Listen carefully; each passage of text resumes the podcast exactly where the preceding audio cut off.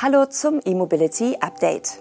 Heute ist Montag, der 18. Dezember und was am Freitag noch eine Absichtserklärung war, ist heute schon ein Fall für die Geschichtsbücher.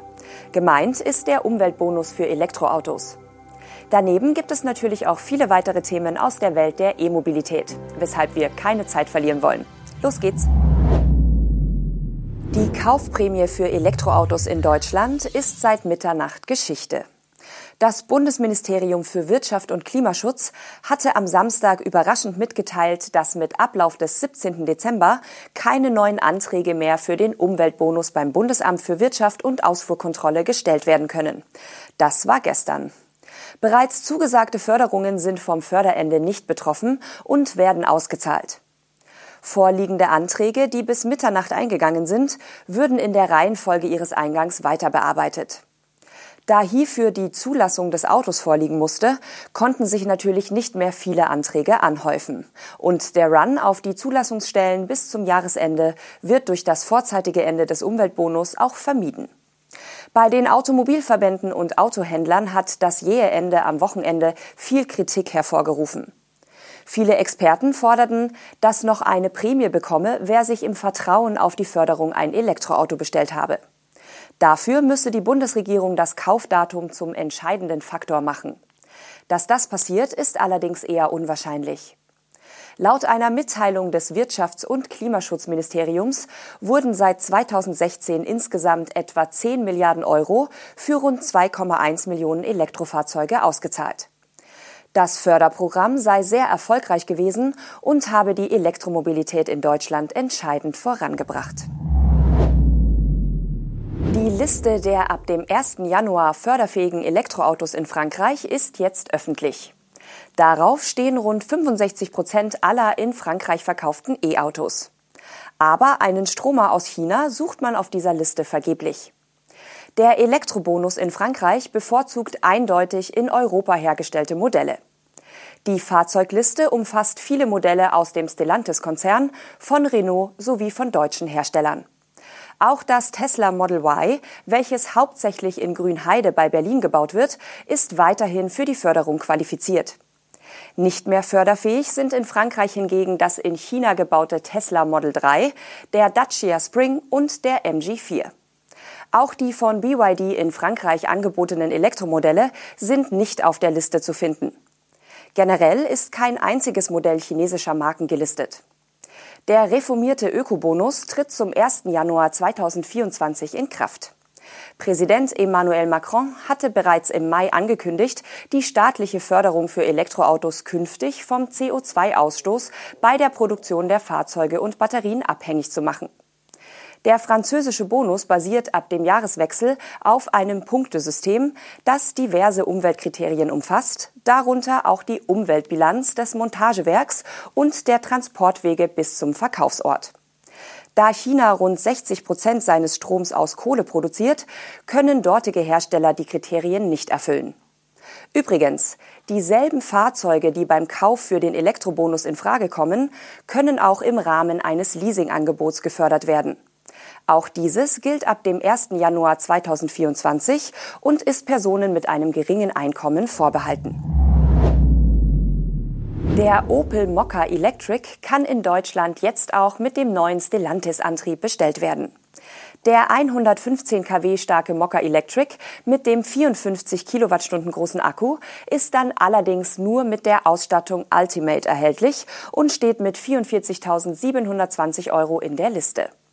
Die günstigeren Ausstattungen Elegance ab 40.800 Euro und GS ab 42.080 Euro werden weiterhin nur mit dem 100 kW Motor und der 50 Kilowattstunden großen Batterie angeboten.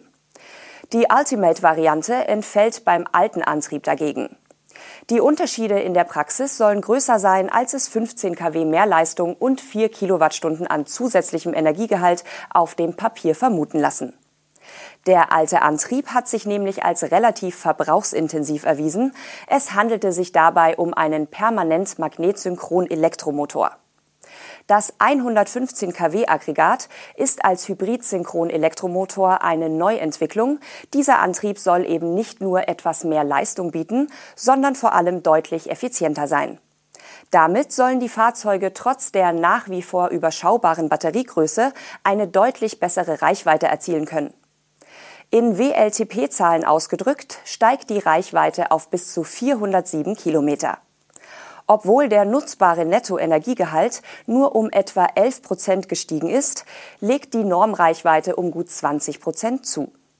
Daher ist das Reichweitenplus nicht nur auf die größere Batterie, sondern auch den effizienteren Antrieb zurückzuführen. Von Vorteil ist auch, dass sich die Ladezeiten trotz der erhöhten Batteriekapazität nicht verlängern. Das Upgrade des Mokka Electric kennen wir bereits aus vielen anderen Elektroautos aus dem Mehrmarkenkonzern Stellantis. Der Schweizer Energiedienstleister Energie 360 Grad errichtet an den Liegenschaften der Schweizerischen Bundesbahnen Ladestationen. Dies betrifft schweizweit rund 2000 Parkplätze. Mit dem Zuschlag der SBB übernimmt Energie 360 Grad die Planung, die Lieferung, die Inbetriebnahme und den laufenden Betrieb inklusive Abrechnung und Support der Ladesäulen. Details zum Hardware-Lieferanten oder auch den Ladeleistungen gibt es derzeit noch nicht. Klar ist hingegen, dass die erste Umsetzung bereits Anfang 2024 auf dem Areal des Bahnhofs Zürich-Oerlikon stattfinden soll. Dort erhalten Mieter der Büro- und Gewerbeflächen im neuen Franklin-Turm entsprechende Lademöglichkeiten. Wie viele Ladepunkte vor Ort entstehen, darüber gibt es keine Auskunft. Mit Ladelösungen für Immobilienbesitzer will Energie 360 Grad die E-Mobilität schweizweit vorantreiben. Das Unternehmen pflegt bereits Partnerschaften mit dem Einzelhändler Coop und dem Immobilienentwickler Artemis Group. Seit 2020 hat der Schweizer Energiedienstleister bereits über 120 Coop-Standorte mit Lademöglichkeiten ausgerüstet. Bis 2026 sollen an über 200 Filialen Ladestationen zur Verfügung stehen, davon über 150 Schnellladestationen mit Leistungen zwischen 50 und 200 kW. BMW und Tide realisieren gemeinsam eine rein elektrische Luxusjacht. Es ist bereits das zweite Elektroboot, das im Rahmen der Zusammenarbeit zwischen dem Auto und dem Bootshersteller entsteht. Das Schiff namens The Open soll die größte klimafreundliche Hydrofoil-Luxusjacht für Privatpersonen werden.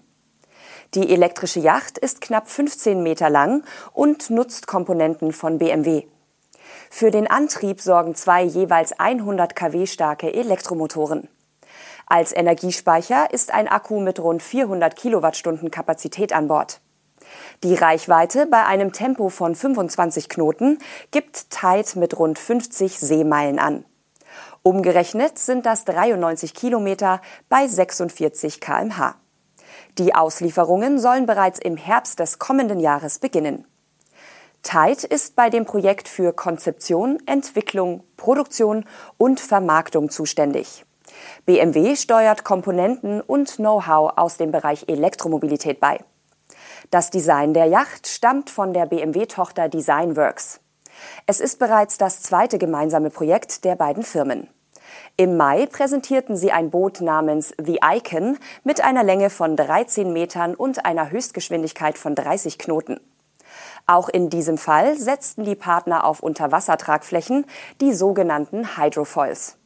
Diese helfen dabei, den Energiebedarf des Bootes um bis zu 80 Prozent zu senken, da es während der Fahrt aus dem Wasser gehoben wird und so die Wasserverdrängung reduziert wird.